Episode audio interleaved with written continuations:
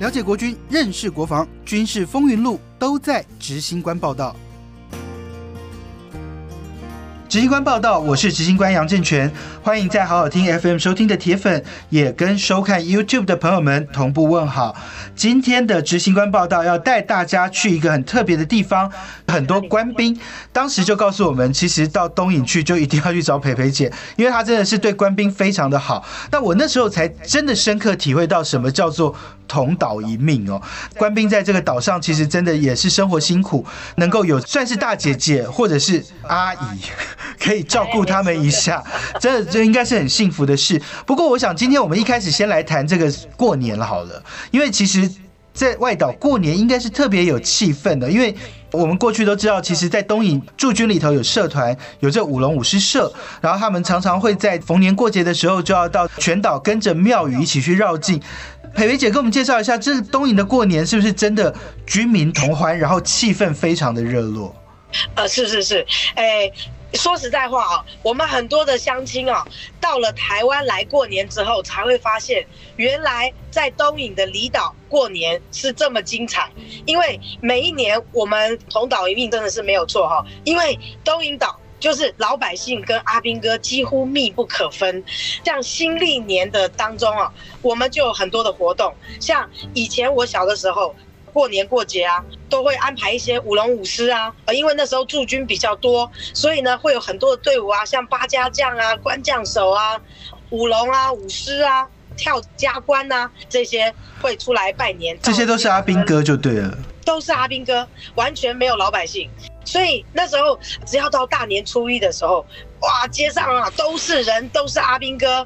然后呢，他们挨家挨户的去拜年，老百姓也会准备红包给他们，放鞭炮声呐、啊，然后锣鼓声呐、啊，哇，整个东营就是热闹抢抢棍。然后再来那个时候呢，呃，因为以前驻军比较多嘛，所以有军民联欢晚会这种东西，你在台湾可能没有听过哦。军就是阿兵哥，民就是老百姓，我们会出节目，阿兵哥也会出节目，我们会在一个半小时之内就表演，然后等于当做是闹军。阿兵哥，老百姓都会去观看这个军民联欢晚会。阿兵哥表演的节目有什么？你们表演的节目又是什么？这个应该是在外岛非常重要的事吧？很重要，我们都要准备很久。我记得那时候我小学、国中读书的时候，几乎每一年都要去参加。学校会派会唱歌、会跳舞的小孩，然后去准备一个，例如说我们热舞或者是唱歌哦，这个都是我们的节目。阿兵哥一样啊，他可能会。表演短剧啊，哦，什么爆笑短剧啊，男扮女装啊，这种 很好笑啊，啊，甚至什么调鸡尾酒啊，哦，耍花枪啊，很多什么国剧社、艺剧社这些阿斌哥都很厉害。我们的节目非常非常的精彩。但是除了表演节目之外，因为我想在这边当兵的官兵们，应该早年了，应该大家都最期待就是夹菜了吧，对不对？没错，没错。那那是什么样的场景？可以跟我们大家讲一下吗？因为。其实很多人在部队当兵都很好玩，但是在外岛这个加菜它又是怎么一回事呢？啊，太好玩了，太好玩了！真的，一辈子哦，如果你没有当过兵哦，像我们住在外岛，比较特殊的就是这一点。以前过年过节，只要家里有开店哦，因为我们以前可能是卖菜的啊，哦，可能是做什么商店生意的啊，因为以前军民那个同欢同乐，所以呢，部队呢都会邀请。就我们有店家老百姓对他们有照顾的老百姓哦，到部队里面跟阿兵哥一起夹菜。那一夹菜啊，哇，一整个中山市里面一百多个阿兵哥，十几个桌子满满的都是人。我们上去当然就是跟着长官一起做啊，加菜阿兵哥啊，用尽能力啊，想办法。东引这么物资缺乏的地方，可是呢却有山珍海味，然后呢还有一些趣味的游戏，然后呢抽红包，哇，太好玩了。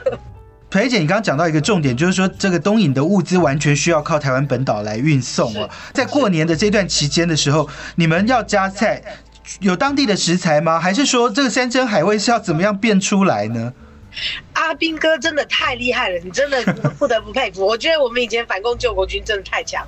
我记得我小的时候去那个加菜，那个部队里面，哇，那都是我没有看过的菜，想办法当地养的猪。哦，他就去变化一道菜，有猪一道菜。对啊，例如以前我们小的时候很多黄鱼啊，现在黄鱼是非常珍贵的。可是，在往年那个时候，大概几十年前啊，非常非常便宜。我记得我国中的时候，大概民国七十七年的时候，哇，那时候黄鱼还很便宜。加菜里面，哇，那个黄鱼啊，一条四五斤大，做糖醋黄鱼，哇，那个菜吃起来真的是太美味了。所以加菜的很多菜的这个食材，还是会想办法在当地去补的、去找的，尽可能还是会有一些比较特别的。没错，螃蟹啊，嗯哼，嘿，当地的螃蟹有什么特色吗？我们的螃蟹是正蟹，所谓的正蟹，它的学名叫做梭子蟹，它又叫金门蟹，它是非常好吃的一种螃蟹，也是在农历春节前后的时候，它是很好吃啊，很美味。这个培培姐这样不够意思，我们去的时候冬天你只请我们吃猪葱啊，没有吃到正蟹。这个要跟你抱歉一下，因为他捕这个蟹哦是有特别季节，他们才会去放这个蟹笼。而且以前渔船非常的多，现在东引的渔船因为捕鱼的人年纪也大了哈，慢慢都不捕鱼了，所以渔获也少了。再来就是很多的高级渔获。大陆那边的价钱非常的好，所以呢，通常都已经拿到大陆里面去卖掉。但是因为裴姐，你有告诉我，就是说初一到十五，其实每天在东影都有活动，这是真的是足足半个月吗？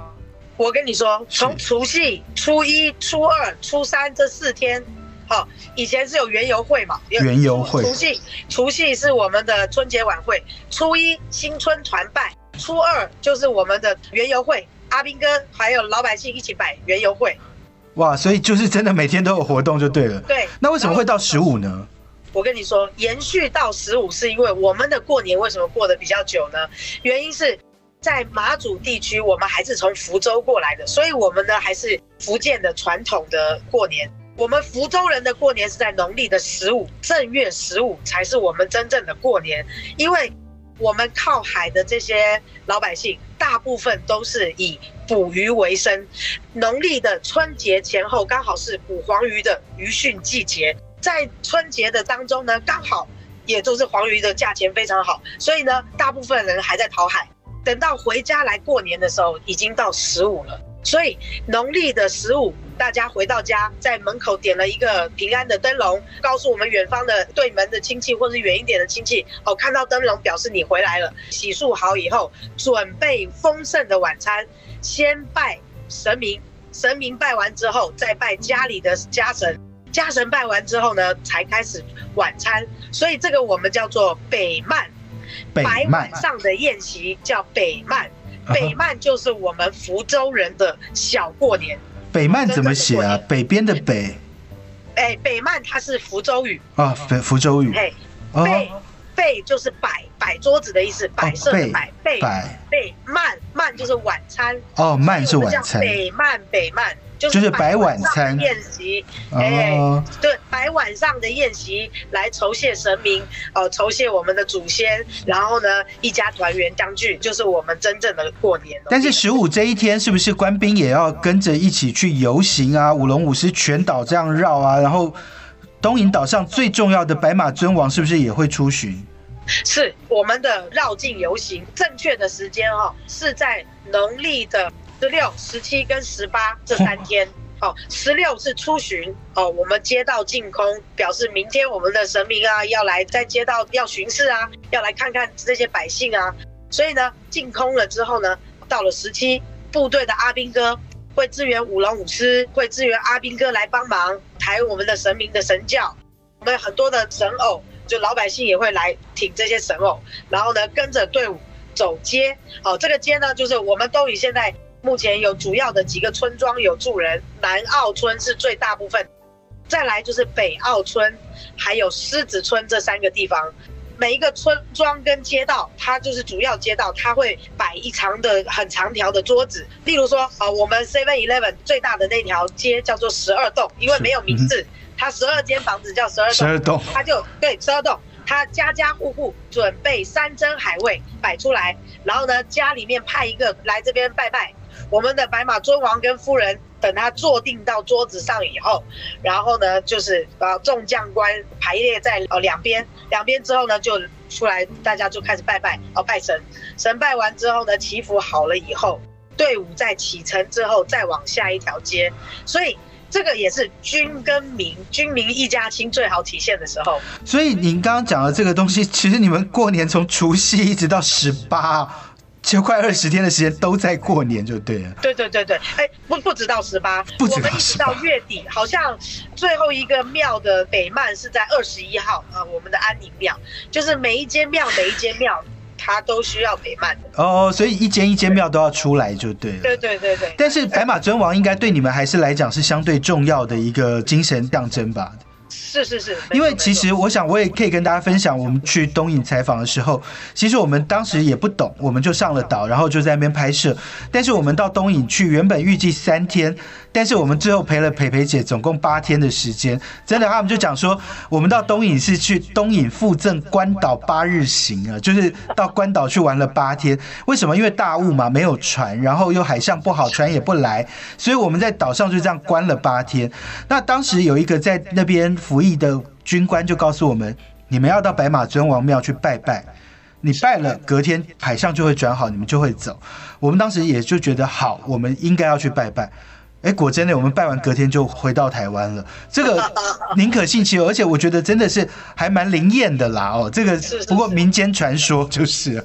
那但是培培姐，你刚刚讲的这个东西，就是说，我想阿斌哥要帮忙舞龙舞狮，要跟着整个队伍哦，要在当中来扮演非常重要的角色，是不是跟当地的民众其实也比较少？然后这样的年味也能够比较建立起军人跟民众之间互动的一个好的情感呢？当然啊，趁这个年节的活动哦，当然啦，部队防区以前就是本着军爱民、民敬军的这样的本质，然后呢，都有一直的呃一代接一代的传承下来。因为老百姓哦，东引哦只有六百个，这么少，六百，所以很多重大节庆，我们在乡里面，大部分的青年人又外移到台湾去工作了。那大部分剩下中老年人，其实，在庙务里面啊，如果像这样出巡的这样的事情哦，其实是很出众，很需要阿兵哥的国军官兵来协助啊。所以其实也透过这个关系，让大家建立起了这个很好的情感呢。那当然，其实不要讲过年了，我相信您在那边经营民宿，官兵们跟你感情也都真的很好。我记得很清楚，我们那时候去采访的时候很冷，然后结果我们回去的时候，奇怪怎么有一个很特别的味道啊？因为阿兵哥想吃羊肉炉，你就煮羊肉炉给他吃。然后我们那时候去那边，我们想说呃，想要吃这个当地很有特色，你就弄了一锅米粉，然后那个海鲜是好像不用钱的，就是全部都加进去。其实你们跟官兵互动，应该是平常就不断的在建立这样的互动跟情感吧？是是，哎，我小的时候哈，我家就是开干妈店。我小的时候的驻军啊，光是在西引岛就有将近一千五百个人，这么多。现在上面剩多少？不到一千了吧？现现在全全岛大概也不超过这个数字，所以人很少。所以我家以前啊，门口就像菜市场一样，而我们的生活完全离不开阿兵哥。为什么呢？因为我家隔壁走不到三十秒就是营区，等于我们就是住在营区当中了。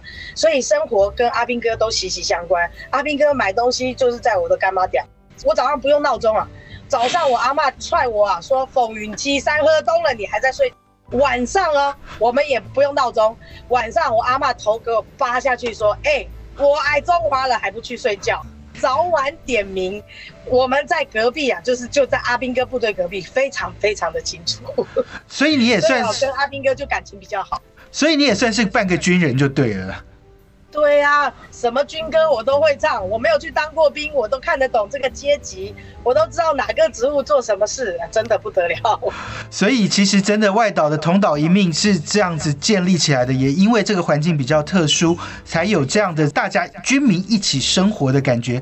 非常谢谢培培姐，谢谢你接受我们这样的电话连线，谢谢大家，谢谢大家新年快乐。是，那其实，在东引之外呢，其实，在外岛地区哦，其实这个整个生活。真的跟军人是密不可分的。其实我们去东影采访，不是只有三天变八天的关岛行程。其实，在上头我还发现，曾经有要结婚的连长，他也差点因为赶不上船期，回台湾的婚期都差一点受影响。所以，真的在这个外岛的生活，不是你我想象的。他们只要遇到冬天，船不开，这个岛上可能连物资都会有困难。所以，他们在上头的人都要会自立自强，也都要能够互相帮忙。这就是今天的执行官报道，我们下次再会。